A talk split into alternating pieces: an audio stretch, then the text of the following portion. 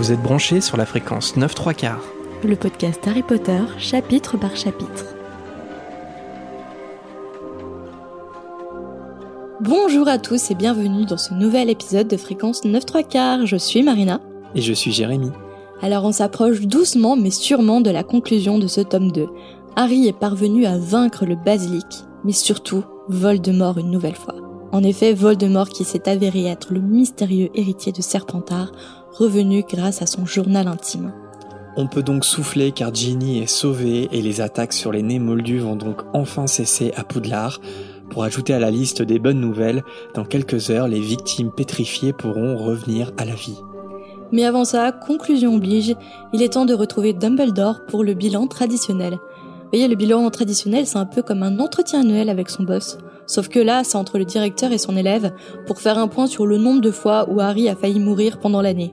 C'est un peu ça, et cette fois on va également retrouver un certain elfe de maison pour faire le clair sur toute cette histoire, car si l'on se rappelle bien, ces événements tragiques avaient été prédits par Dobby.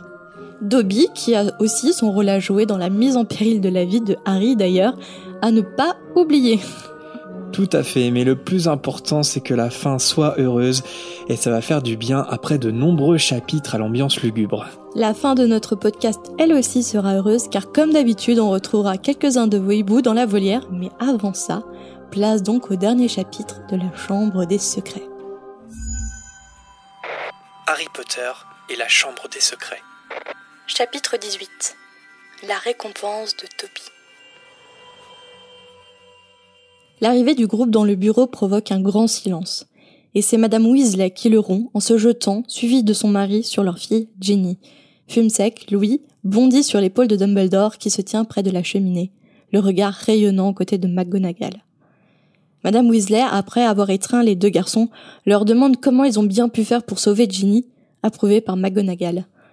Harry s'approche du bureau et dépose ses armes, le chapeau magique, l'épée incrustée et les restes du journal. Pendant un quart d'heure, Harry leur raconte son aventure, une aventure que tout jeune de 12 ans a déjà vécue dans sa vie. Attendez, qui n'a pas déjà retrouvé pétrifié un de ses amis? Moi, je peux te dire que rue Berbizet, à Dijon, j'en ai vu des gens pétrifiés. Un soir aussi, en rentrant, j'ai même suivi des araignées et je suis tombée sur une araignée géante dans les bois de Cito. les bourguignons me comprendront. Rue Berbizet. les Dijonnais comprendront les gens pétrifiés à Berbizet, je pense. C'est vrai que euh, déjà à 12 ans, il en a vécu des pas mal, euh, Harry. Hein. Même s'il n'est pas bourguignon. Mais bon, après le récit de Harry qui est quand même plus trépidant que le mien, McGonagall ne perd pas le nord. Bien entendu, elle demande à Harry comment est-ce qu'il a bien pu s'en sortir vivant, mais en passant, elle relève quand même qu'il a enfreint à peu près tous les articles du règlement. Harry raconte l'arrivée de Fumsec et l'aide précieuse apportée par l'oiseau qui lui a lancé le chapeau, et aussi l'apparition de l'épée. Mais pour protéger Ginny, Harry a jusqu'à présent évité de parler du journal, de peur de provoquer son expulsion de l'école. Après tout, le journal a perdu ses pouvoirs et donc il va être compliqué de prouver l'implication de Voldemort. L'instinct de Harry le pousse à regarder vers Dumbledore, et ce dernier vient à son secours. C'est lui qui annonce la vérité sur la possession par Voldemort de Ginny. Vérité folle, puisqu'il est censé se cacher dans les forêts d'Albanie. Dumbledore inspecte le journal et ne manque pas de souligner que Voldemort a sans doute été l'élève le plus brillant de Poudlard. Le directeur raconte alors que peu de gens savent à l'heure actuelle que Voldemort s'appelait Tom Jedusor lorsqu'il était élève à Poudlard, il y a 50 ans. Après avoir quitté le collège, Tom a voyagé loin géographiquement, mais aussi loin dans les ténèbres après avoir fréquenté les pires sorciers et pratiqué les pires expériences. Si bien que quand il est réapparu, il ne restait plus rien du tout du jeune Tom Jedusor. Moi, je me demande quand même euh, pourquoi il y a très peu de sorciers qui savent que Voldemort était élève à Poudlard et s'appelait Tom Jedusor. Parce que ça a quand même été le plus grand mage noir de tous les temps. Et c'est étonnant qu'il y ait une infime partie de sorciers qui soient au courant de cette histoire, parce qu'on peut imaginer quand même que, euh, surtout après sa chute, euh, il y a eu des écrits sur lui, etc. Donc ça veut quand même dire que les sorciers ils sont pas très curieux de ce, ils se sont pas trop penchés sur le cas de Voldemort quand même pour ignorer qu'il avait été élève à Poudlard, je sais pas. pas qu'ils ignoraient qu'il avait été élève à Poudlard, ils ignoraient que c'était Tom Jedusor particulièrement qui était Voldemort. Ouais, mais même ça, je trouve ça bizarre, tu vois. Dès que les sorciers ne soient pas plus intéressés que ça au, au passé de, de Voldemort, ils devraient, hein, parce que Après, le lien était peut-être compliqué à faire entre euh, Tom Jedusor, ancien élève de Poudlard qui avait des pratiques un peu douteuses lors de ses études, qui a disparu, et la réapparition euh, de Voldemort, parce que Voldemort, quand il est réapparu, même physiquement, il avait plus aucun trait de Tom Jedusor. Il était complètement changé par la magie noire. Donc si tu pousses pas vraiment l'enquête très profondément, c'est peut-être un peu compliqué de faire le lien entre les deux. Le très beau Tom Jedusor, très séduisant, et Voldemort qui est un peu que l'ombre de lui-même euh, physiquement. Ouais, la, différence entre les deux, elle est énorme, c'est sûr. Même, euh, je me dis, parce que ça, ça fait il il y a 50 ans de ça, en fait, hein, qu'il était élève à Poudlard. Mais c'est plus, euh, même les sorciers qui l'ont pas connu, tu vois, c'est plus un travail d'historien ou, tu vois, juste de savoir. je sais pas, j'ai l'impression quand même que quand il y a des personnes qui marquent l'histoire comme ça, on a tendance à refaire leur historique et en parler assez souvent, mais là, ça n'a pas l'air d'être le cas dans le monde des sorciers. Après, il suffisait juste d'interroger en fait l'équipe professorale hein, pour euh, connaître son identité. Ouais, c'est ça, c'est que c'est il y a 50 ans, mais du coup, c'est pas si vieux que ça non plus, parce que la preuve, c'est que Dumbledore lui-même, il a été son professeur et aujourd'hui, il est directeur de l'école. Donc, euh, il y a encore un lien comme ça. C'est pas comme si euh, tous les souvenirs avaient disparu. Mm. Mais j'imagine que effectivement, Voldemort a complètement effacé Tom Jedusor et c'est dommage parce que c'est exactement ce qu'il voulait faire. Donc le fait que les sorciers, en s'interrogeant pas plus sur les origines de Voldemort, finalement, euh, bah, ils ont perdu. Enfin, en tout cas, ou Voldemort a gagné plutôt. Après, il y a un certain tabou aussi autour du personnage. Ouais, mais depuis sa chute, tu vois, ça fait, ça fait 12 ans qu'il a chuté. Il y a des livres sur lui qui retraçaient vraiment... Euh, parce que finalement, tu retraces ses actes en tant que mage noir, euh, ses meurtres, mais sa vie d'avant, c'est quand même assez dur à retracer, surtout s'il y a un tabou sur, euh, sur comment il est devenu ce mage noir, en fait. Ouais, c'est la question. Est-ce que c'est, est-ce que dans les 12 ans qui, qui ont suivi sa chute, euh, là, en tout cas au moment de la Chambre des Secrets, est-ce que c'est compliqué d'écrire un livre sur Voldemort? Est-ce qu'il y en a eu? Et si on n'a pas eu, pourquoi? Ça signifie aussi faire le lien entre Tom Jedusor et comment Tom Jedusor est, est devenu Voldemort, ça signifie aussi se plonger un peu dans des pratiques euh, très sombres et qui n'est pas à la portée de tout le monde, et euh, aussi bien euh, dans, dans l'enquête, mais aussi bien dans la lecture et la compréhension des expériences qu'il a pu vivre pour, pour devenir Voldemort. Hmm. Quand tu vois le best-seller que va devenir la biographie d'Albus Dumbledore après sa mort, tu te dis, euh, il y avait, il y avait, y avait de l'argent à se faire après la chute de Voldemort, d'écrire une biographie sur Voldemort. Ouais. Mais on sait pas si ça a été, fait, en fait. Je sais pas si on a cette info-là de type encyclopédique sur les wikis. Je sais pas. Mais en tout cas, force est de constater que les, les sorciers ont pas l'air très au courant de la vie de Voldemort avant justement qu'il s'appelle Voldemort. Dommage. Mais en tout cas, si nous on fait le lien, Madame Weasley, elle n'arrive pas à faire le lien entre l'histoire du jeune Tom et sa fille. Ginny avoue alors à ses parents que le journal lui appartenait. Elle écrivait dedans et il lui répondait. Et à ce moment-là, j'adore la répartie de Monsieur Weasley. Qu'est-ce que je t'ai toujours dit? De ne jamais te fier à quelque chose capable d'agir et de penser tout seul si tu ne vois pas où se trouve son cerveau. Ça revient à ce qu'on a dit hein, sur les dangers, tu sais, d'internet, tout ça. Il a complètement raison. Je trouve la formulation tellement étrange de pas savoir et de ne pas de ne pas voir où se trouve son cerveau je trouve ça assez enfin ça m'a fait rigoler en fait à la relecture je n'avais jamais fait attention après c'est une... ouais c'est bizarre comme phrase mais en même temps il a raison et puis je pense que c'est surtout parce qu'il euh, du fait de son travail tu vois qui qui travaille au service de détournement des objets magiques donc en fait euh, je pense que c'est quelque chose euh, une espèce de rhétorique comme ça de son travail c'est il faut jamais faire confiance à quelque chose dont tu peux pas avoir le cerveau c'est peut-être un des une, un des apprentissages, tu vois, qu'il a pu avoir durant sa carrière, c'est que si tu vois pas le cerveau, attention, quoi, ça peut être dangereux, c'est son travail de tous les jours. Et en plus de ça, quand tu as ton enfant qui est apeuré par, euh, par une expérience traumatisante, qu'est-ce que tu fais? Bah, tu lui reproches. Tu lui reproches les choses, tu lui reproches de ne pas leur, leur avoir dit, et tu lui reproches de ne pas s'être douté que cet objet bizarre recelait forcément de la magie noire évidemment, les reproches de Monsieur Weasley provoquent de nouveaux sanglots chez Ginny. La pauvre a seulement trouvé le journal dans les affaires données par sa mère, et elle pensait tout simplement que c'était un oubli. Heureusement, Dumbledore vient à son secours en rappelant que des sorciers bien plus âgés et bien plus avisés que la jeune fille ont été aveuglés par Voldemort. De plus, après cette expérience traumatisante, Ginny doit aller voir Madame Pommefraîche qui est en train d'administrer les filtres de Mandragore aux victimes. Il rassure tout le monde en précisant que Ginny n'encourt aucune sanction. Enfin, il ne reste plus que Harry et Ron dans le bureau. Dumbledore leur rappelle qu'il leur avait dit que s'il les surprenait encore une fois à enfreindre le règlement, ils seraient renvoyés. Mais et je pense que ça, un jour, j'utiliserai ça dans ma vie de tous les jours. Mais il ajoute que même les meilleurs d'entre nous peuvent être amenés à se contredire.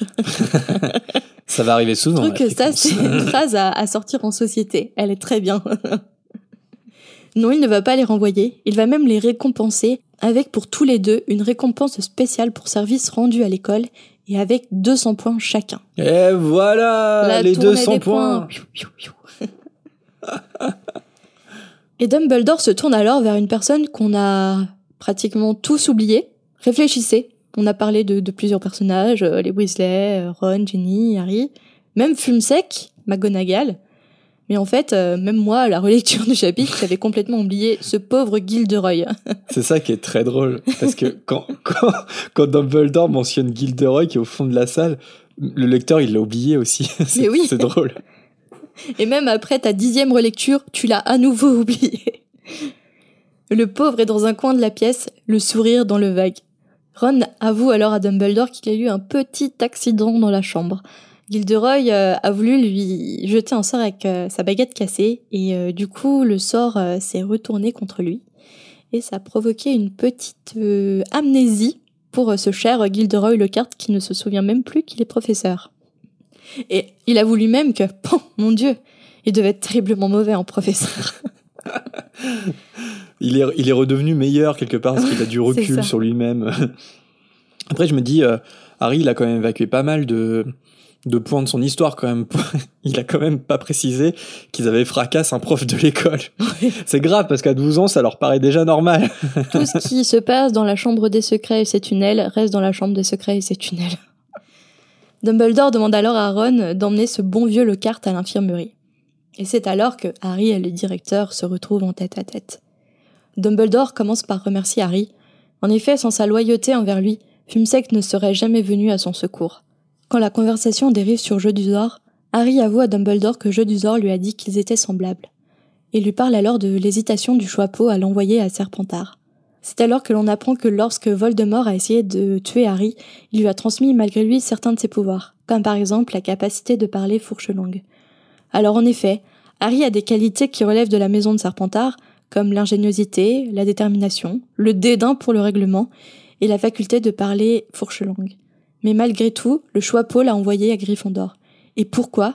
Parce que, je cite, Ce sont nos choix, Harry, qui montrent ce que nous sommes, beaucoup plus que nos aptitudes. De plus, il a la preuve qu'il appartient vraiment à Gryffondor. Dumbledore donne à Harry l'épée. En l'examinant de plus près, Harry aperçoit alors une inscription. Godric Gryffondor. L'épée qu'il a entre les mains appartenait au fondateur de la maison Gryffondor. Dumbledore souligne que seul un véritable Gryffondor pouvait trouver cette épée magique. Un long silence s'installe. Là, cette phrase de, de Dumbledore, elle est importante. Et c'est bien, d'ailleurs, dans le film, c'est assez fidèle à ce moment-là et parce que ça reflète bien toute la philosophie de Dumbledore qui sera en fil rouge euh, tout au long de la saga, que le, les choix sont importants et que il y a n'y a pas réellement de, de déterminisme dans le monde de la magie. Et ça, c'est, je le dis parce que c'est vrai qu'on reçoit beaucoup de, souvent des théories ou des questions, des réflexions pour nous dire euh, oui, euh, je sais pas, par exemple, je prends le cas de Voldemort, est-ce que Voldemort, il est pas né méchant, par exemple? Et je pense que non, parce que ça, c'est vraiment important dans la saga, c'est que il le choix est extrêmement important et tout ce que Harry va faire dans la saga, c'est un voyage initiatique où il va faire des choix en fait. Et c'est vrai que c'est assez fort de relire ce passage parce que ça envisage, ça, ça prédit en fait tout le, toute l'aventure qui attend le trio en fait. Ça prédit, mais c'est ce moment-là qui a formé aussi le, la personnalité de Harry. Je pense qu'il repense souvent à cette phrase parce que tout, toute son aventure, toute son épopée au cours de la saga se ramène à cette phrase en fait et à, l'application de, de, de cette citation de Dumbledore. Il doit y penser quand quand ils hésitent à aller au département des, des mystères, par exemple, euh, dans l'ordre du Phénix, euh, il doit y penser quand il doit cho- choisir entre les euh, Horcruxes et les reliques de la mort. Ouais, ouais, il doit y penser. Toute une question de choix et pas d'aptitude dans cette saga. C'est pour ça que j'ai cité l'exemple de Voldemort, mais c'est vrai que c'est une théorie. Moi, c'est vrai que j'ai un avis assez tranché dessus. Je pense pas que le fait que Voldemort, euh, le fait qu'il soit né sans amour, je pense pas que, ça ait eu un quelconque déterminisme sur euh, le mage noir qu'il est devenu. Euh, ça rentre en compte, c'est sûr, mais ça n'explique pas le fait qu'il soit devenu Voldemort. C'est une circonstance aggravante, on va dire. Voilà, exactement. Et il faut souvent repenser à cette phrase de Dumbledore pour peut-être comprendre la saga de J.K. Rowling, mais aussi, enfin, je sais pas, moi, dans ma vie, des fois, tous les jours, j'y pense. C'est, c'est bête à dire. Je pense des fois, je pense souvent à Dumbledore, des fois, genre, qu'est-ce que dirait Dumbledore? Mais c'est vrai. Dumbledore finit par prendre une plume et une bouteille d'encre. Et oui, il faut libérer Hagrid d'Azkaban, mais aussi rédiger une nouvelle annonce pour trouver encore un nouveau professeur des forces contre les forces du mal. Quant à Harry, lui, il a besoin de manger et de dormir. Alors que Harry s'apprête à sortir, la porte s'ouvre violemment et rebondit sur le mur. La personne qui a ouvert violemment la porte n'est nul autre que Lucius Malfoy, qui a l'air furieux. À ses pieds se trouve Dobby, qui lui euh, est complètement terrifié. Lucius euh, est venu vérifier que Dumbledore est bien revenu malgré la suspension du conseil d'administration. Dumbledore lui explique euh, calmement que tous les membres du conseil lui ont écrit en fait pour lui demander de revenir après avoir appris pour les lèvres enlevées. Sans oublier que certains d'entre eux ont révélé que Lucius les aurait menacés si jamais ils n'approuvaient pas sa suspension. Alors pour répondre aux questions de Lucius, Dumbledore lui explique que le coupable a bien été capturé et qu'il s'agit à nouveau de Lord Voldemort qui a agi grâce à un journal. Et à la vue de l'objet, Dobby fait des gestes discrets en pointant son maître et le journal. Dumbledore, en fixant Lucius droit dans les yeux, lui dit que les conséquences auraient été désastreuses si jamais le journal n'avait pas été trouvé, notamment euh, pour l'honneur de la famille Weasley. Harry, euh, qui finit par comprendre les gestes euh, que fait Dobby, demande alors à Lucius s'il sait comment Ginny a pu entrer en possession du journal. Évidemment, euh, Lucius lui répond qu'il n'a aucune idée de comment, je cite, cette petite idiote s'y est prise pour le trouver. Là, je me suis dit, d'accord, t'as le plus grand sorcier du monde qui te regarde droit dans les yeux en t'expliquant ce qui s'est passé, et toi, tu nommes la victime de toute cette histoire une petite idiote. C'est quand même un homme qui est capable d'agresser euh, verbalement et peut-être euh, a envie de d'agresser physiquement un enfant de 11 ans et 12 ans quand même dans la saga. ouais. Donc petite idiote, euh, c'est dans la logique du personnage. Puis je me dis, mais euh, il, fait rien pour vraiment réussir sa couverture, Lucius, quoi. Je veux dire, il est, il est grugé de base, tu vois. C'est-à-dire, il essaie même pas de faire profil bas. Il, il, il l'insulte de petite idiote, alors quoi. Il apprend que c'est, une jeune fille de 11 ans qui a été victime de Lord Voldemort.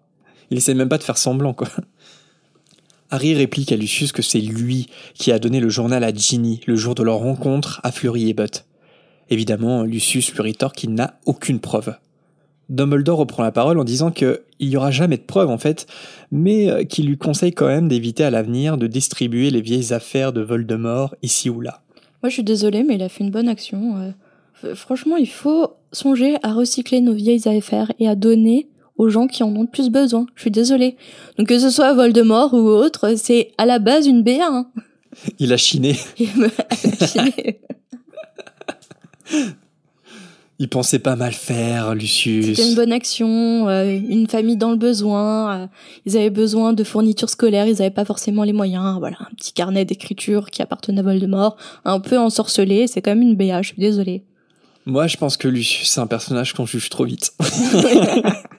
C'est un personnage incompris. Je vois bien un peu une biographie là qui me vient en tête, avec euh, une photo en noir et blanc artistique de, de Lucius, un personnage incompris en titre de sa biographie. Où tu reprends chaque élément et t'inventes un truc pour le justifier, pour lui dire en fait il faisait ça pour le bien.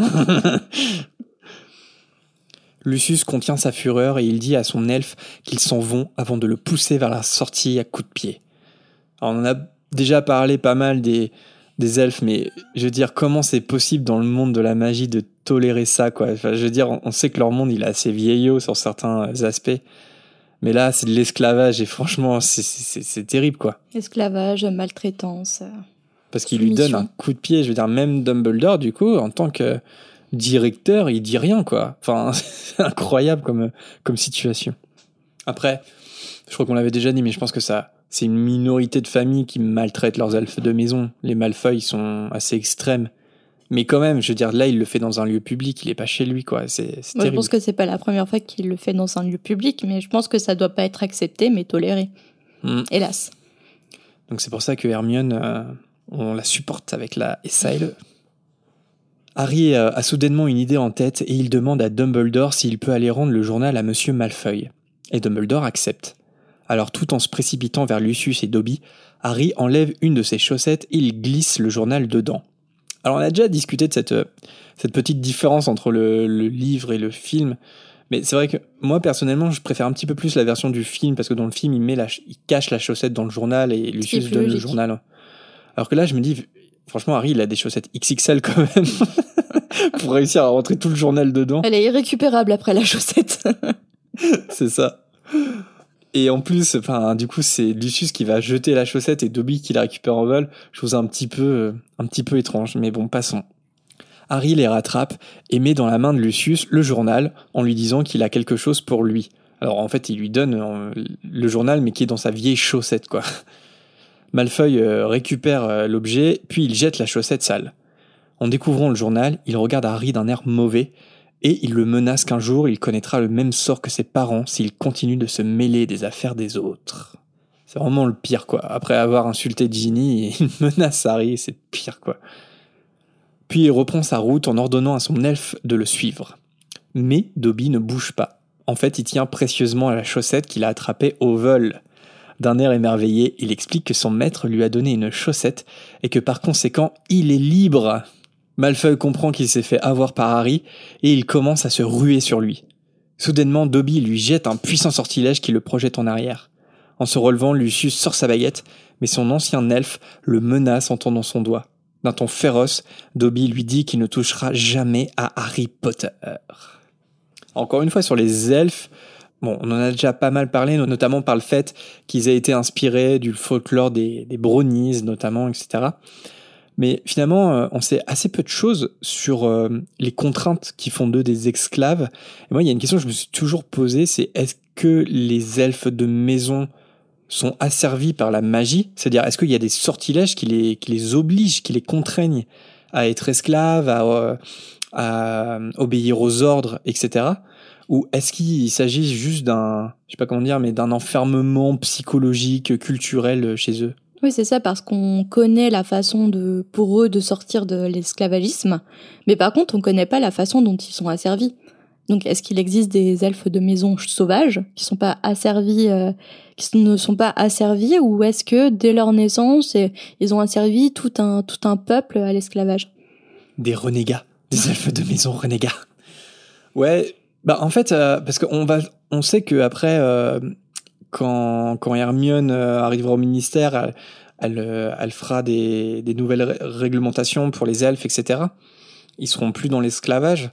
Mais je me demande si, enfin, ouais, est-ce que l'esclavage, est-ce que, est-ce que les sorciers, en fait, ils, ils ont créé des sortilèges pour assouvir les elfes, ou est-ce que les elfes, ils se soumettent d'eux-mêmes quelque part? Est-ce qu'à la naissance, ils sont soumis euh, Ouais. au monde des sorciers? Ça serait étrange quand même. des espèces de sortilèges, euh, enfin, tu vois, qui, qui se, qui sont héréditaires, tu vois, genre dans la famille des, des, des elfes, ils sont obligés d'obéir. euh, Je sais pas, ouais, ou ça se trouve c'est une construction mentale qui se font quoi, et qu'il n'y a pas la magie qui rentre Bah, en il a jamais écrit là-dessus, J.K. Rowling. Non, je crois pas.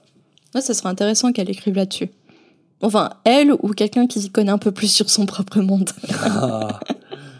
tu vois, par exemple, le fait de donner une chaussette, je me dis, est-ce qu'il se crée un truc magique ou est-ce que c'est parce que ça dépend simplement de l'interprétation de l'elfe de maison? Et si psychologiquement il se dit, ah bah il m'a donné une chaussette, ah donc euh, il veut que je me libère, donc je me libère. Ouais, Est-ce que c'est un enfermement euh, psychologique ou magique? Je pense plus sur Je le pas. psychologique que le magique. Moi, je pense sur- plus sur le magique que le psychologique. Parce que psychologique, ça, ça, ça signifierait qu'il y aurait des, des elfes euh, de, de maison euh, sauvages, entre guillemets. Ouais, mais non, c'est possible des elfes qui. C'est juste. Ah. Après, tout, tout simplement des elfes, en fait. Le truc, c'est qu'on sait pas non plus comment, comment vraiment ils se reproduisent, parce que c'est c'est surtout ça, en fait. C'est si- Non, mais non, mais si, si on ça a des sauvages. questions des auditeurs, ça, quand tu parles de reproduction de créatures magiques. Eh, vous avez décidé d'écouter un podcast Harry Potter, c'est pour notamment évoquer ce genre de, de sujet. Non, mais je pense que. Je pense Que se sont. passe-t-il entre euh, Winky et euh, Dobby Les dessous sombres de leur relation. C'est horrible, mais je pense qu'ils sont élevés comme. euh, comme, euh, je sais pas moi, des, des animaux de race, tu vois ce que je veux dire? Ils sont. On les, on les fait se reproduire pour, euh, pour servir les familles, quoi. Hmm. Ce serait de l'élevage dans le but de les soumettre à l'esclavage. Ouais. Je pense, hein, c'est C'est horrible. mais encore plus sombre, encore plus glauque, plus dark. Ils auraient vraiment aucune liberté, même dans leur reproduction. Après, que ça soit magique ou psychologique, on peut toujours imaginer des renégats qui, se- reproduisent entre eux et qui créent des, milices de, de, de- d'elfes de maison indépendants, je sais pas. N'hésitez pas à nous donner votre avis ou, à nous renseigner, mais je crois pas qu'il existe vraiment des informations encyclopédiques sur, sur euh, l'état d'esclavage des, des elfes de maison. Mais euh, dites-nous si jamais vous avez plus d'infos. Et tu penses que Weedy, là, si on lui donne une chaussette, elle va nous libérer de, de sa présence Ouais, vous pour devez le temps mais elle est déchaînée depuis qu'on a commencé à enregistrer. C'est, on va essayer, je crois. On va lui donner une chaussette.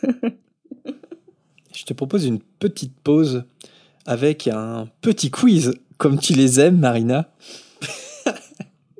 On a reçu un, un message, euh, j'ai oublié le nom malheureusement, mais qui nous, qui nous disait Ah, j'aime bien les petits quiz comme ça pendant le chapitre, euh, ça fait respirer. tout. Donc voilà, moi je, ne- je ne fais qu'écouter la volonté des auditeurs. Et c'était la même personne qui racontait que son copain lui demandait de mettre sur pause le temps qu'il réfléchisse et qu'il puisse répondre, non Ça m'a Ah, fait rire. Peut-être, peut-être. en tout cas, juste sur les elfes de maison, une petite pause. Est-ce que tu peux me lister le, le nom des elfes de maison dont tu te souviens dans Harry Potter? Je te, je te rassure, il n'y en a pas des masses. hein, Ah non, mais tu me connais, j'ai une mauvaise mémoire. Mais c'est pour ça que c'est drôle. tu peux commencer par un qui est extrêmement évident, qu'on a cité plus. Dobby, Dobby. Ouais. Winky, Winky, oui.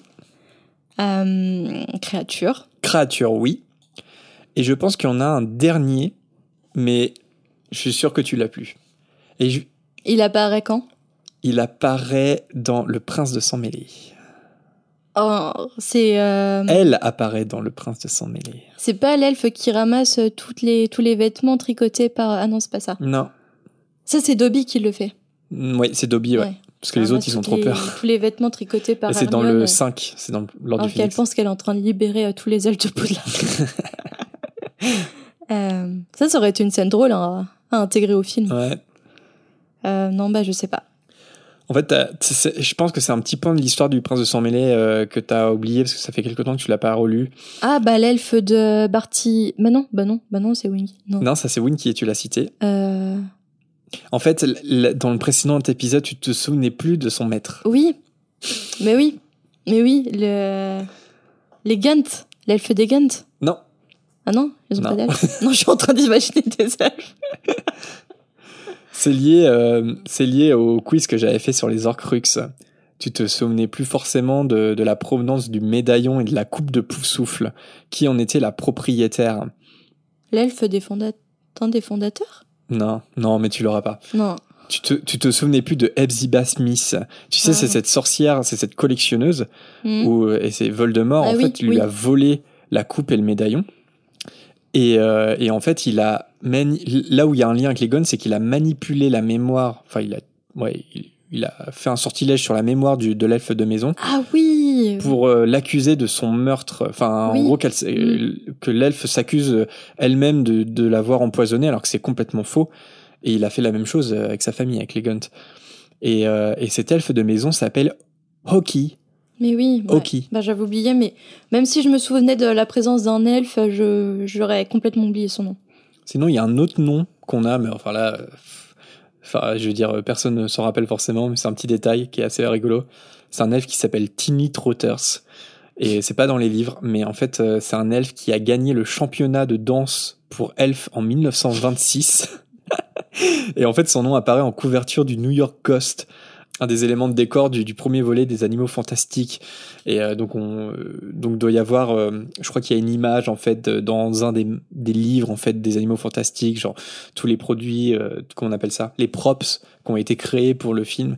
Et en fait, il y a cette Tiny Trotters, donc on se demande bien ce que c'est le championnat de danse pour les elfes. Alors justement, ouais, est-ce que les participants sont tous des esclaves? Bah surtout en 26, je veux dire, s'ils sont esclaves dans les années 90 et dans les années 20, ils le sont. Hein. Tu crois qu'on leur donne des coups de de fouet pour qu'il ah. danse. Quelle horreur. Après que ma feuille euh, soit partie, Dobby euh, remercie chaleureusement Harry qui, en retour, lui demande de ne plus jamais essayer de lui sauver la vie. Alors, il existe un podcast américain dont on a déjà parlé qui s'appelle euh, Potterless. Et en fait, le principe, c'est aussi une lecture chapitre par chapitre comme on fait, mais par quelqu'un qui ne connaît quasiment rien d'Harry Potter et donc euh, qui découvre petit à petit l'histoire. Son nom, euh, c'est Mac Schubert.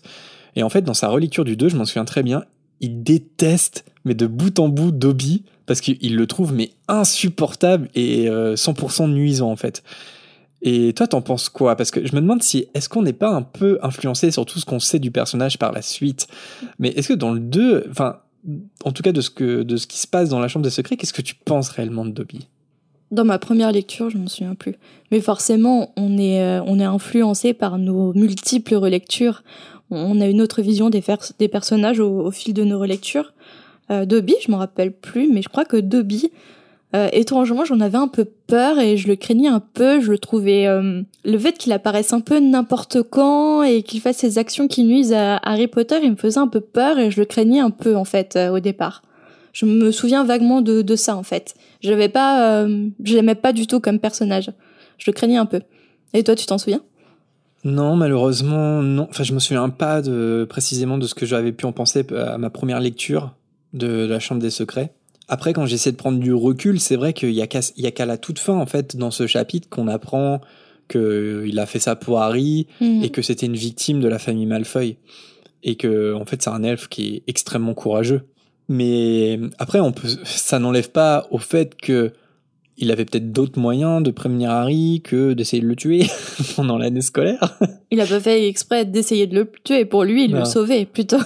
Ouais, il est hyper maladroit dans sa façon d'agir. Ouais, c'est ça. Et puis il aurait pu, il aurait pu peut-être lui dire tout simplement. Enfin, mais bon, il pouvait pas parce que c'était déjà un grand effort pour lui d'aller le prévenir. Non, c'est parce que ouais, Dobby maintenant c'est un des personnages préférés des fans. Hein. Franchement, c'est un des personnages qui, est souvent cité et qui sera malheureusement un des sacrifiés dans les reliques de la mort. C'est vrai que dans le 2, on peut, on peut se dire, ouais, franchement, il, il, est cool, hein, mais il est assez nuisant quand même. Bah dites-nous justement les auditeurs qui ont découvert récemment Harry Potter ou qui se souviennent plus de leur première euh, lecture du tome 2. Qu'est-ce que vous en pensiez de, de Dobby dans les débuts? Harry euh, pose une question euh, justement à l'elfe de maison. Pourquoi lui avoir dit lors de leur rencontre que les dangers à Poudlard ne concernaient pas celui dont on ne doit pas prononcer le nom? Et Dobby lui répond que c'était un indice évident, parce qu'à l'époque on pouvait librement prononcer le nom de Tom Jedusor avant qu'il ne devienne Voldemort. Bon là-dessus on va passer parce que on est d'accord, c'est surtout un moyen pour JK hein, de mettre le lecteur sur une très très très mauvaise piste. Et d'ailleurs, bah, c'est plutôt malin parce que le film a complètement évacué ça. Je veux dire, Harry demande juste dans le film euh, qui est à l'origine du complot et, et Dobby répond pas. Et c'est mieux parce que c'est vrai que de, de faire dire à Dobby ça concerne pas celui dont on ne doit pas prononcer le nom, c'est un petit peu une manipulation de la mhm. part de J.K. quand même. Dobby remercie une dernière fois Harry en sanglotant avant de transplaner. Le festin qui s'ensuit est le meilleur que Harry n'ait jamais fait. Tout le monde célèbre en pyjama la capture de l'héritier et le retour des élèves pétrifiés, parmi lesquels Hermione qui se précipite vers lui en criant qu'il l'a vaincu, Justine qui vient lui serrer la main en s'excusant de l'avoir accusé, ou Hagrid aussi hein, qui revient au milieu de la nuit. Évidemment, avec les 400 points offerts à la dernière minute par Dumbledore, Gryffondor s'assure la victoire de la Coupe des Quatre Maisons encore une fois. Est-ce que ça vous rappelle quelque chose? L'année dernière, il s'est passé exactement la même chose, peut-être. Une très bonne nouvelle aussi est le fait que McGonagall leur annonce que tous les examens ont été annulés. Et ça, c'est un truc qui revient souvent, mais qu'est-ce qui se passe pour les bus ou les aspics? Enfin, je veux dire, les examens qui sont importants. Tu retapes une année supplémentaire, euh, malgré que tu aies fait une excellente année scolaire. Tout ça parce qu'il y a eu un héritier et quelques pétrifications. Ou alors, euh, ils ont pas de diplôme et c'est une année blanche et. Après, en ils ont peut-être des, retrapa- des rattrapages à la fac, euh, comme au, au mois de septembre. hein. Ah, peut-être, peut-être. J'espère pour eux, d'ailleurs. Ouais, parce que ça va, entre la deuxième et troisième année, ça pose pas de soucis, mais bon, euh, pour la cinquième et la septième année, c'est c'est un peu plus important, a priori, les, les examens.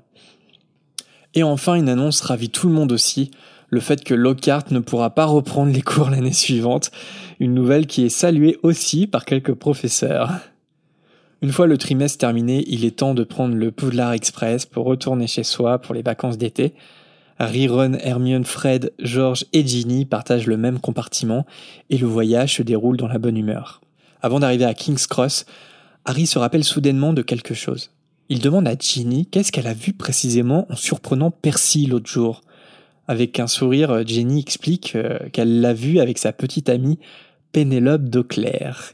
Ils se sont écrits en fait pendant tout l'été dernier et elle les a surpris lors d'un de leurs rendez-vous secrets dans le château pendant qu'ils s'embrassaient. Tout ça pour ça. Évidemment, cette information est une pépite pour Fred et George, qui promettent de ne pas se moquer de lui avec un sourire mauvais. Pourquoi on se moquait quand on était plus jeune, quand on avait un amoureux ou une amoureuse? C'est vrai que c'est un peu idiot. Pourquoi? Il a embrassé une fille.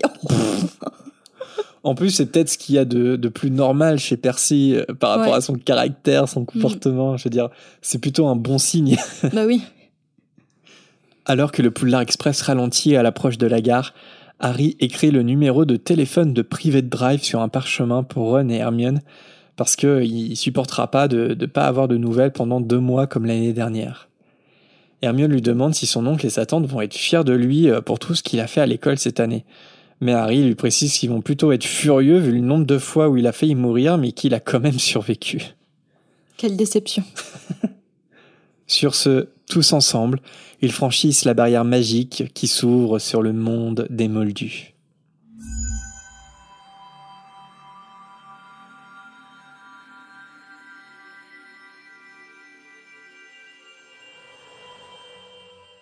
Alors ça y est, on est arrivé au renommage du chapitre, du dernier chapitre de la Chambre des Secrets. Alors comment as-tu renommé euh, ce dernier euh, chapitre? Ou je dis beaucoup chapitre. Bah, c'est très. Il n'y a aucune blague, rien, c'est très euh, premier degré. Harry Potter et la Chambre des Secrets, chapitre 18, Happy End.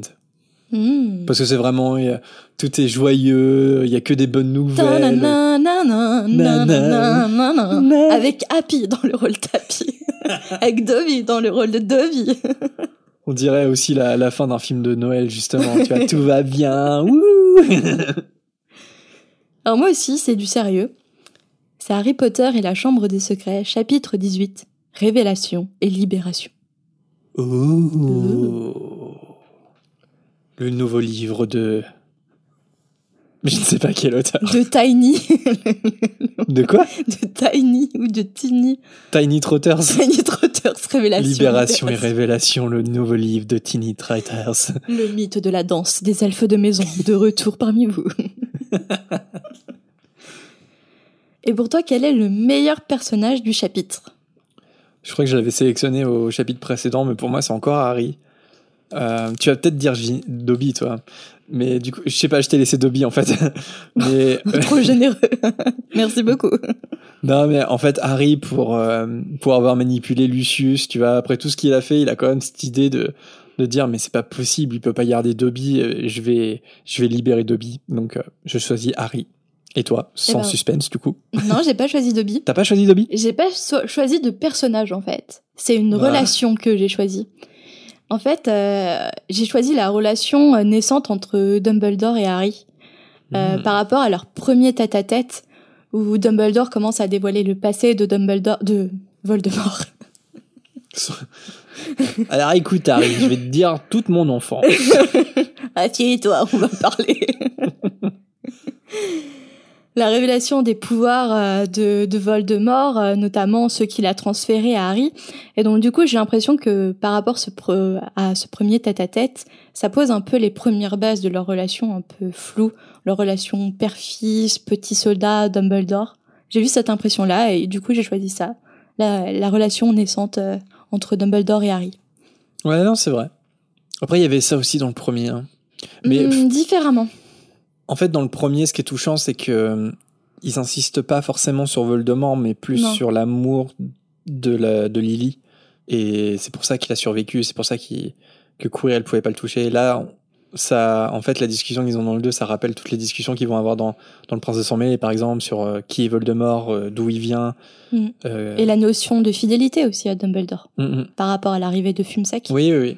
C'est vrai que c'est peut-être à partir de ce moment-là qu'il y, a quelque chose de très fort qui se crée entre les deux. Parce que dans le premier, euh, Harry il voit pas vraiment Dumbledore en fait. Dans, il y a cette discussion avec le miroir du Rized. Il y a la fin où ils ont ce bref échange après avoir vaincu Quirrell. Mais là, là, il y a un truc fort qui se crée entre eux parce que Harry lui a été fidèle dans la chambre des mm. secrets, c'est vrai. Et c'est là qui et c'est ça qui l'a aidé à survivre notamment. Allez, on vous laisse la parole et on passe à la volière.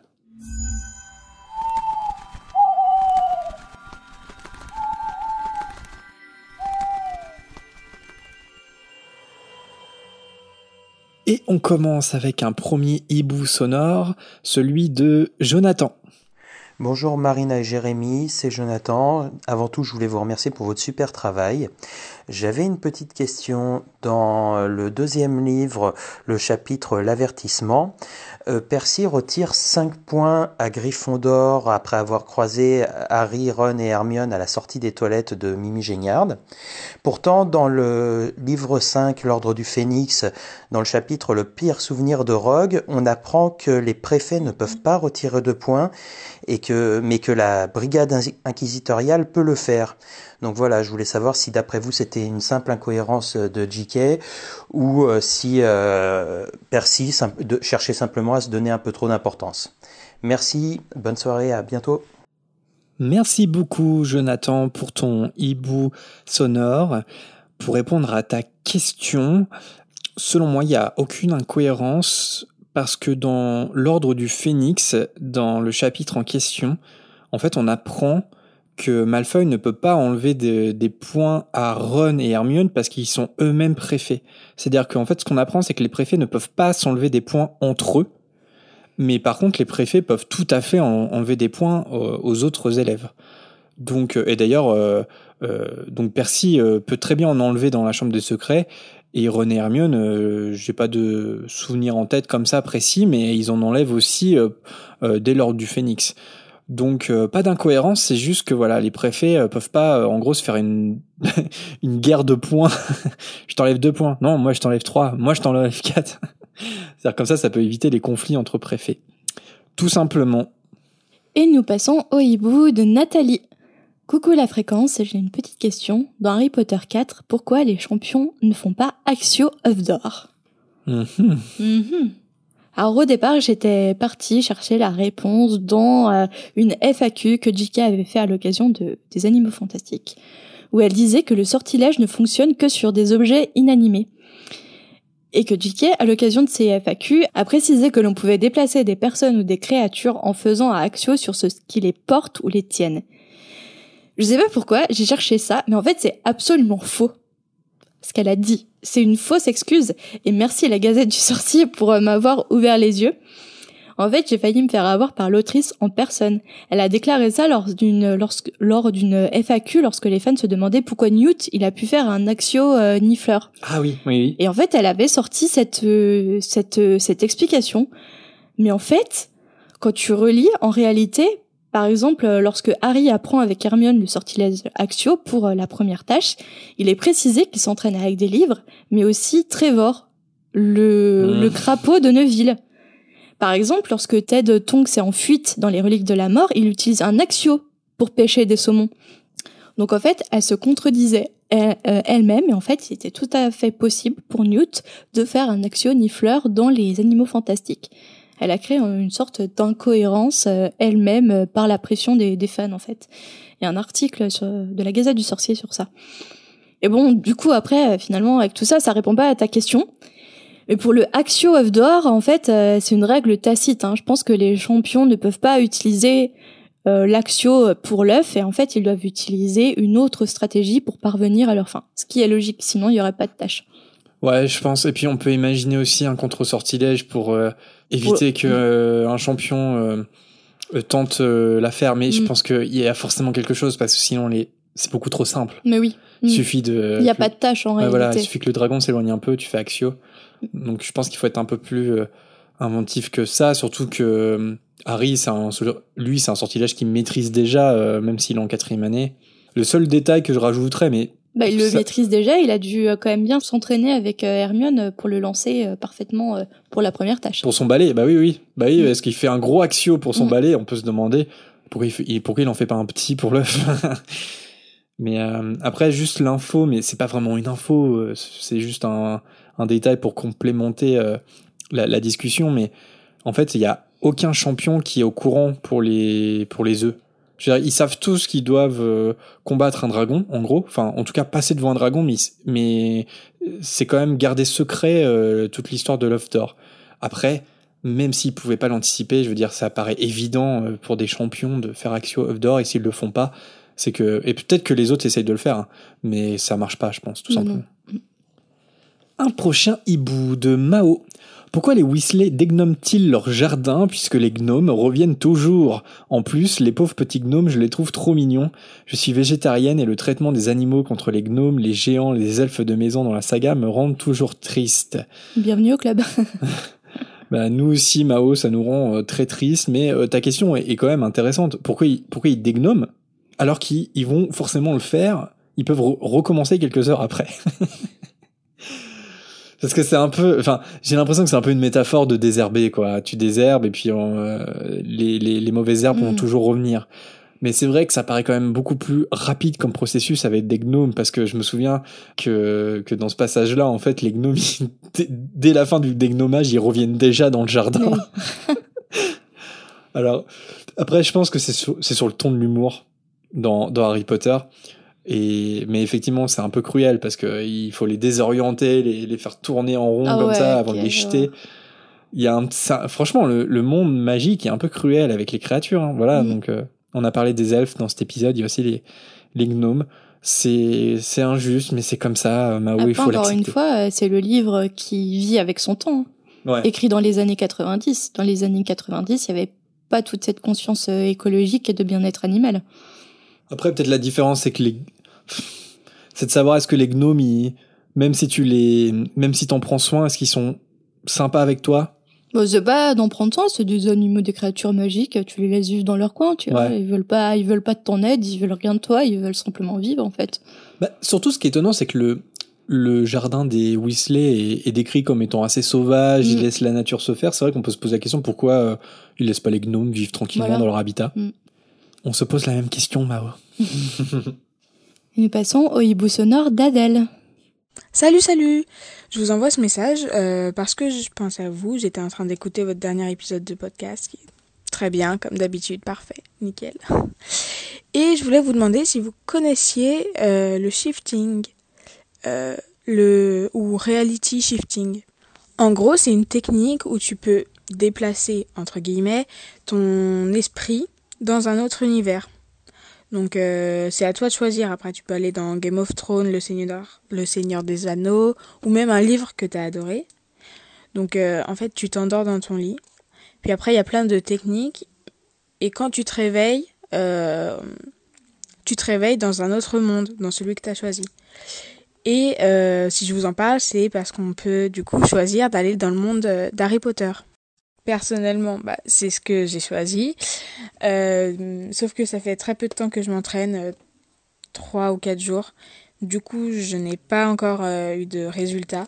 Mais je voulais savoir si vous aviez des auditeurs qui vous en ont parlé, si vous-même vous connaissiez, si vous aviez essayé. voilà, voilà. Merci beaucoup pour tous vos épisodes. C'est vraiment, ils sont vraiment géniaux. Et euh, bah, bonne continuation. Au revoir. Merci Adèle pour ton hibou. Euh, alors non, personnellement, je je connais pas le shifting. Euh, par contre, ça me fait penser plutôt à, à de l'hypnose aussi. Personnellement, j'ai fait quelques séances d'hypnose dans ma vie et en fait, ça me fait penser à ça où on te guide dans un lieu que tu choisis, un lieu où tu es serein pour euh, pour régler certains problèmes ou, ou pour t'apaiser et ça me fait penser un peu à ça, à choisir un monde où l'on est bien, où on veut évoluer et, euh, en fait utiliser notre notre imagination pour nous guider dans ce monde et, s'endormir euh, dans dans ce monde-là. Ça me fait penser un peu à l'hypnose guidée en fait, ce que j'ai vécu en, séance. Sauf que c'était pas un monde mais un lieu à imaginer. Et si tu devais imaginer un lieu dans Harry Potter, ça serait le- lequel? Où tu pourrais t'endormir? La seule commune des Gryffondor, avec euh, le feu de cheminée qui crépite. Et les, et les fauteuils, là, tout, tout moelleux, là, comme ça, où on se glisse avec un chocolat chaud, là. Ce serait trop bien. Et toi? Ouais, je pense, mais je pense la salle commune, mais de Serre d'Aigle. mais on en sait moins de choses, c'est vrai, parce qu'elle est moins représentée. Mais ouais, j'aimerais bien la salle commune de Serre d'Aigle. Avec un bon petit livre, là, au, vers le feu de cheminée, ça doit être trop agréable. Je vous conseille les, les vidéos de, d'ambiance qu'on peut trouver sur YouTube, où Mhm. euh, ça mélange des, des bruitages avec la bande originale des films. Et parfois, il y a des, des animations qui sont très très bien faites. Et euh, on peut mettre ça en plein écran sur sa, sur sa télé, par exemple, et, et c'est, c'est assez reposant. Il y a Et- même le bruitage à feu de cheminée. euh, Ouais. Je suis tombée de ça, je suis tombée sur ça sur YouTube. Ouais, bah t'as une ambiance salle commune de Mm, Gryffondor. Ouais. Ouais. Il y en a une que j'aime bien, c'est aussi c'est une ambiance euh, salle de travail de, de Poudlard. Et en Mhm. fait, t'entends des, des plumes qui grattent sur des parchemins, et euh, comme si t'étais à la bibliothèque, par exemple, de Poudlard. Ça, travailler, c'est assez sympa aussi, comme ambiance de travail. Mm. Enfin, moi, personnellement, ça me dérange pas d'écouter de la musique en, en travaillant, et c'est vrai que c'est assez, ça détend. En tout cas, j'en écoute euh, quand je prépare les émissions. je me mets souvent des ambiances de. Je crois que c'est Ambient Worlds. Voilà, on vous conseille sur YouTube. Mais sinon, le shifting, bah, dites-nous, nous, on connaît, on connaissait pas du tout, donc euh, n'hésitez pas à répondre à la requête d'Adèle. Est-ce que vous connaissez ou pas? On se demande c'est quoi les pratiques, qu'est-ce qu'il faut faire, parce qu'il y a l'air d'y avoir un, je veux dire, une succession d'étapes pour euh, pour y arriver, mais c'est En quoi? fait, ça me fait penser vraiment à l'auto-hypnose. Ouais, parce que le- tu ouais, peux ouais, te faire hypnotiser par quelqu'un, mais aussi on, tu peux apprendre à te hypnotiser toi-même et il y a plusieurs étapes à respecter, euh, une, une ambiance, un état d'esprit et, et c'est très très compliqué de, de pratiquer l'auto- l'auto-hypnose. Un prochain hibou, cette fois de Marine. Je me suis toujours posé une question sur la fin du film de la Chambre des Secrets. Ça tombe bien parce que c'est le chapitre qu'on vient de faire.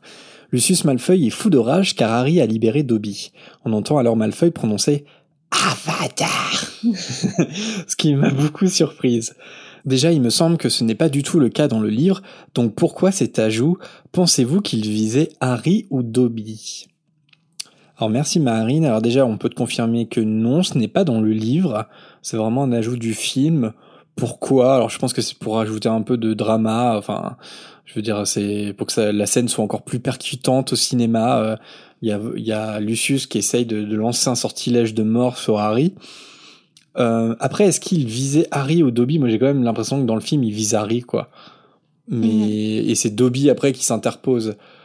Après, on peut se demander est-ce que l'ajout il est intéressant? Je sais pas parce que est-ce que Lucius essaierait vraiment de tuer Harry? Je crois pas.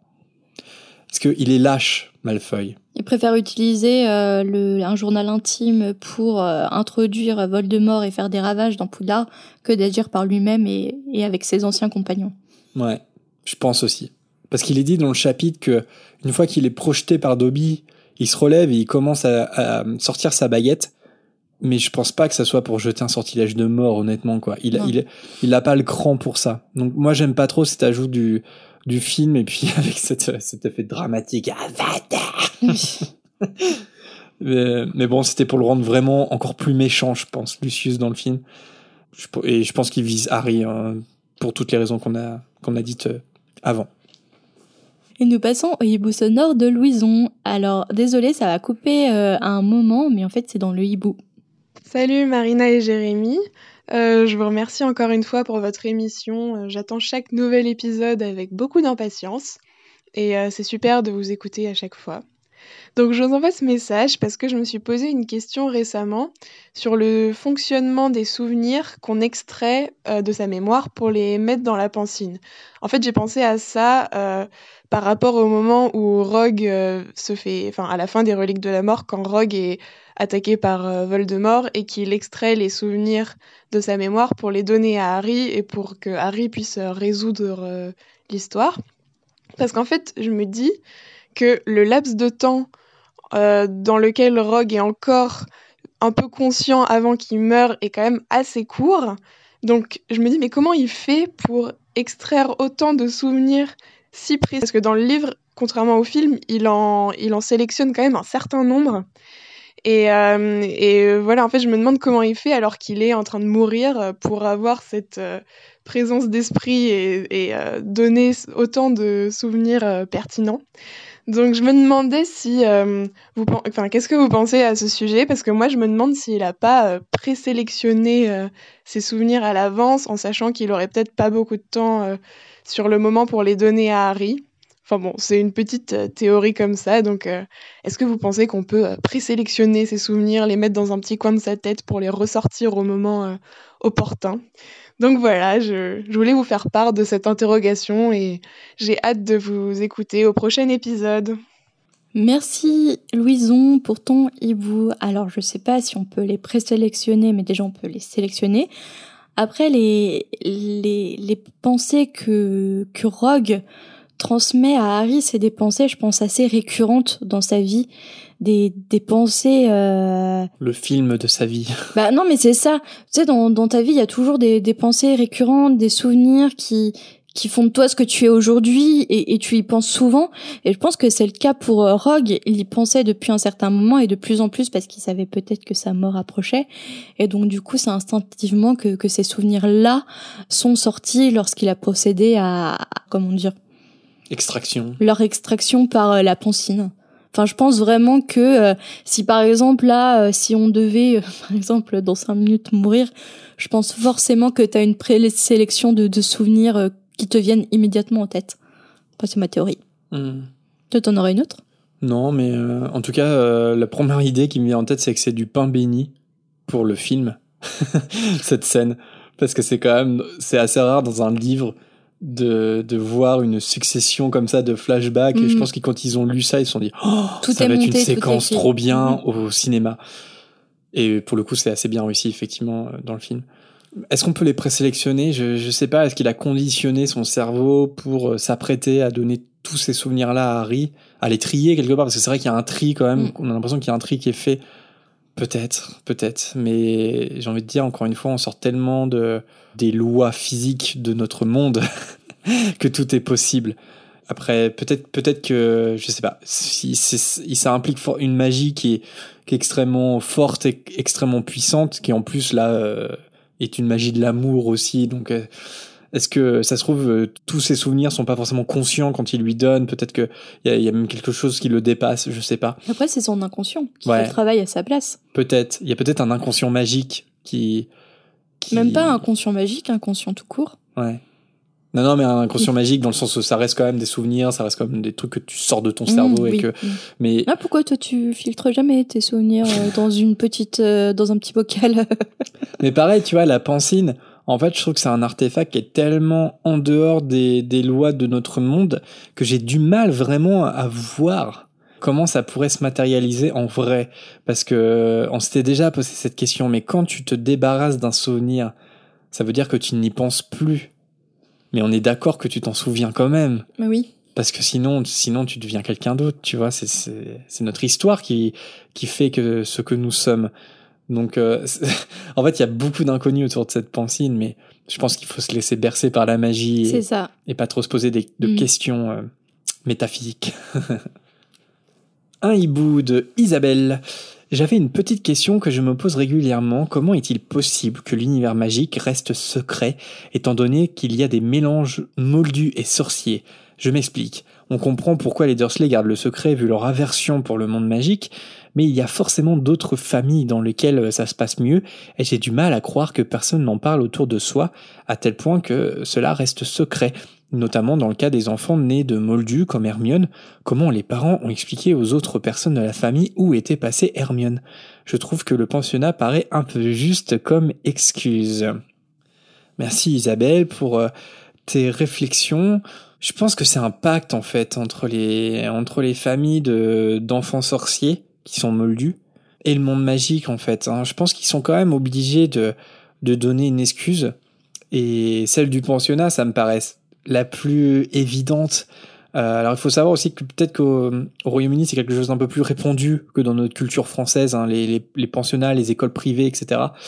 Donc euh, c'est pas pas forcément euh, étrange que ton enfant soit loin de son foyer pendant pendant toute l'année, sauf pendant les vacances.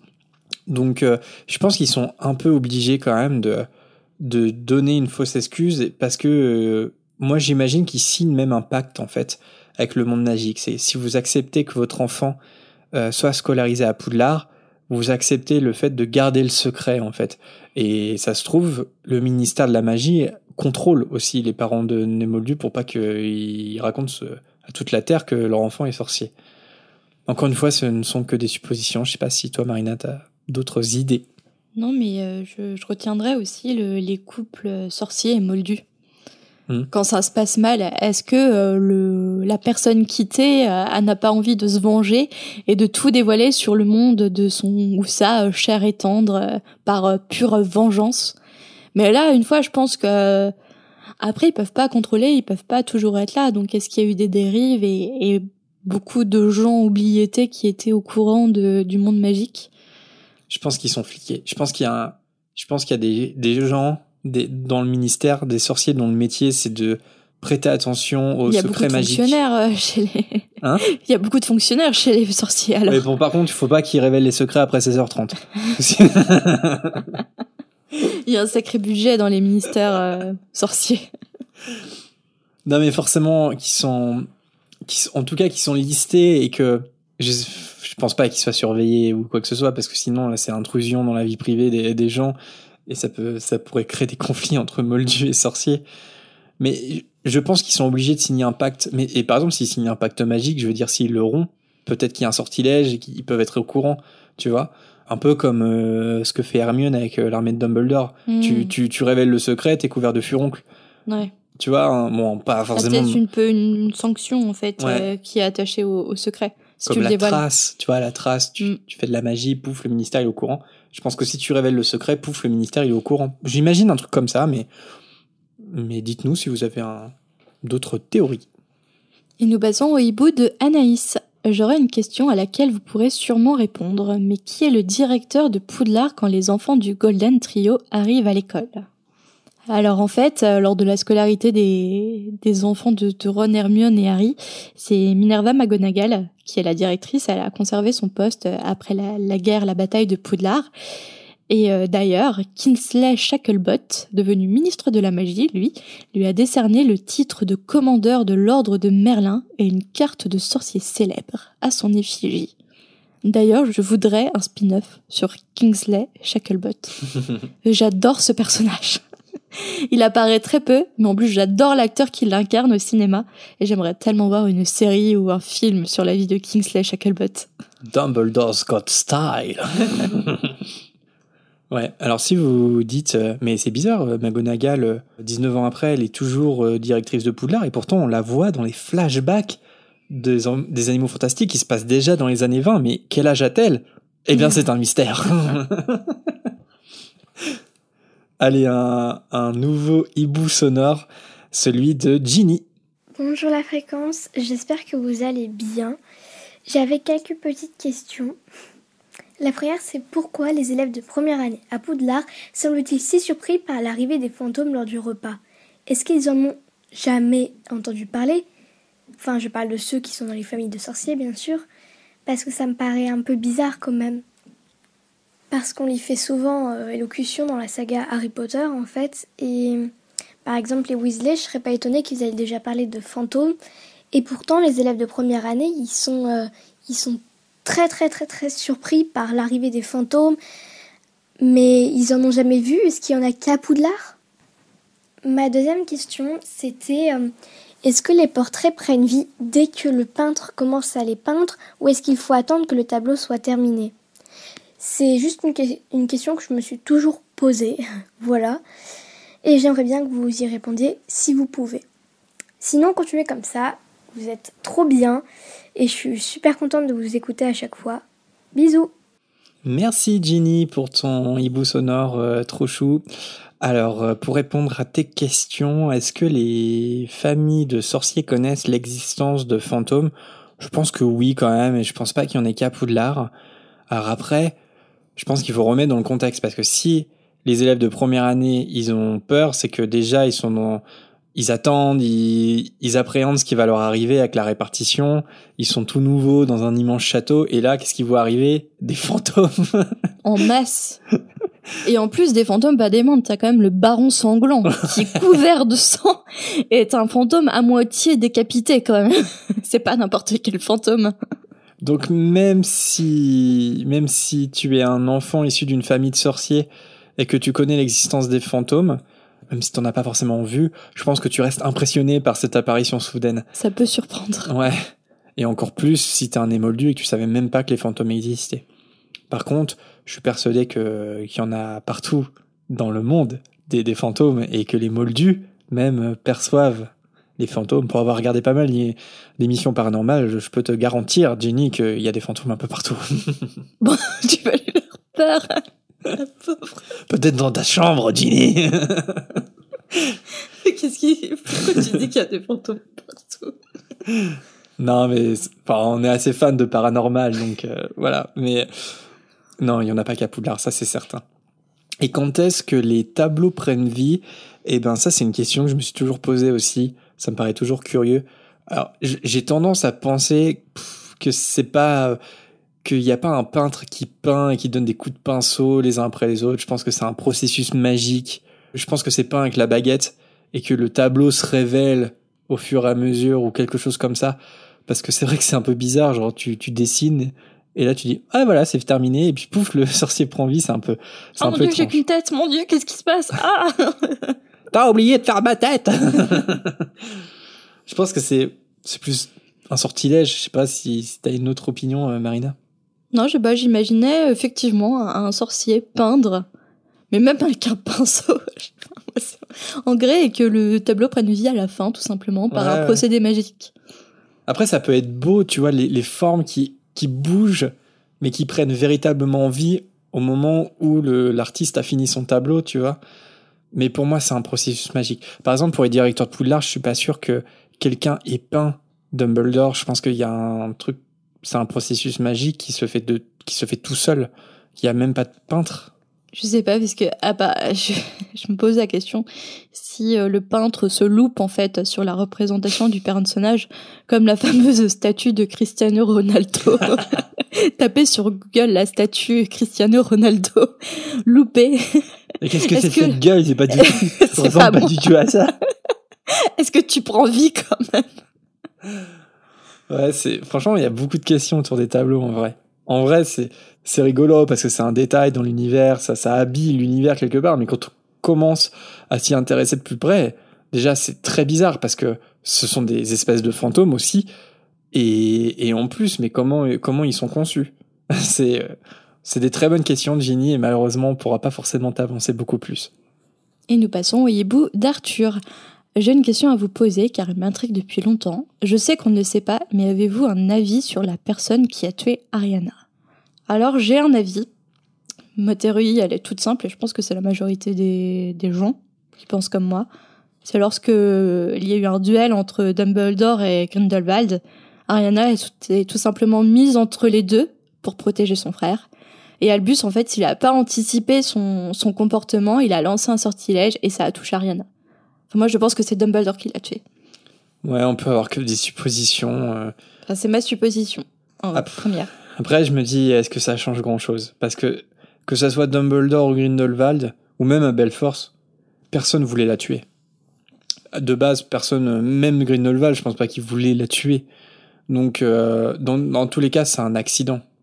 C'est un accident, mais euh, tu portes la culpabilité de cet accident quand même. Oui, oui, c'est sûr. C'est sûr. Mais je veux dire, même si Dumbledore, c'est pas lui qui a jeté le sortilège fatal, il est quand même coupable quelque part parce qu'il s'est fait embrigader par Grindelwald, et, Mm. etc. Et Mais t'as un avis sur qui a apporté le coup fatal? Non, je sais pas. Mais on verra peut-être ça dans les Animaux T'as Fantastiques pas une. 5. euh, Moi, franchement, peu importe ce que les animaux fantastiques euh, disent, on le saura jamais.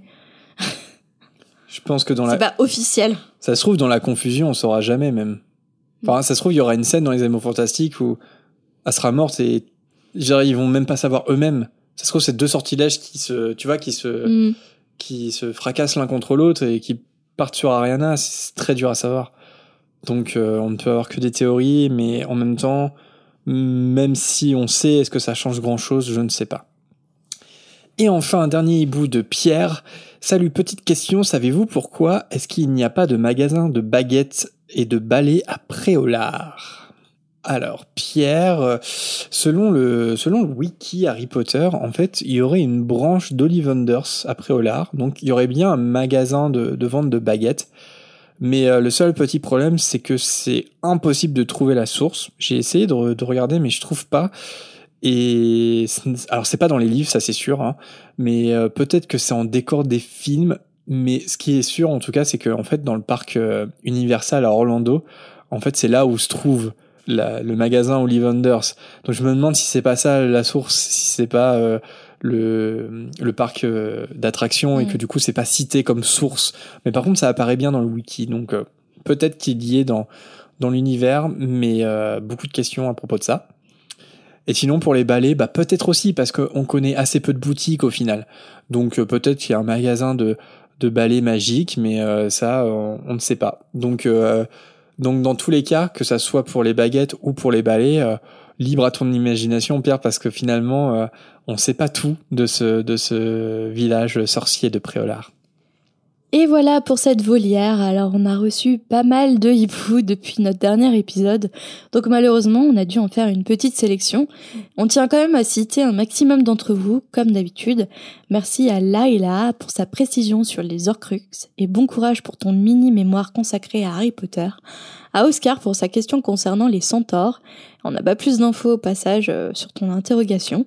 À Justine, cette fois, c'était sur euh, les enfants des moldus à Ludovic pour ses réflexions sur Tom Jeu du sort, à Justine qui rattrape gentiment son retard, bonne écoute à toi, ou encore merci à Cécile qui nous a découvert tout récemment. On pense aussi à Louise, à Evelyne pour ses réflexions concernant la cape d'invisibilité, à Ambroise pour son renommage de chapitre, à Clément et sa copine qui nous écoutent euh, ensemble, coucou à vous deux, à May qui a réalisé un joli dessin de Bellatrix en nous écoutant, à Camille ou Norbert le Dragon, son surnom, qui a rattrapé nos épisodes en un temps record, bravo à toi. Merci aussi à Lisa et sa sœur qui nous ont partagé les très belles couvertures lituaniennes d'Harry Potter, à Floral, à Louis qui nous a dessiné de très jolies cartes, ça nous touche beaucoup, à Naïma qui a entendu son hibou sonore en train de jardiner, peut-être que tu jardines toujours en écoutant cette dédicace, dis-nous-le, et enfin merci à Sarah également. Vous citer, échanger avec vous, c'est quelque chose de très important pour nous. Donc si vous souhaitez nous poser une question pour la volière ou simplement nous faire signe et sortir de l'ombre, n'hésitez pas à nous envoyer un petit hibou. Vous pouvez le faire par mail ou en message privé sur nos réseaux moldus, à savoir Facebook, Twitter ou Instagram. Les liens sont tous disponibles en description. Pour les plus téméraires, vous pouvez également nous envoyer un hibou sonore, comme l'ont fait Jonathan, Adèle, Louison et Ginny sur cet épisode.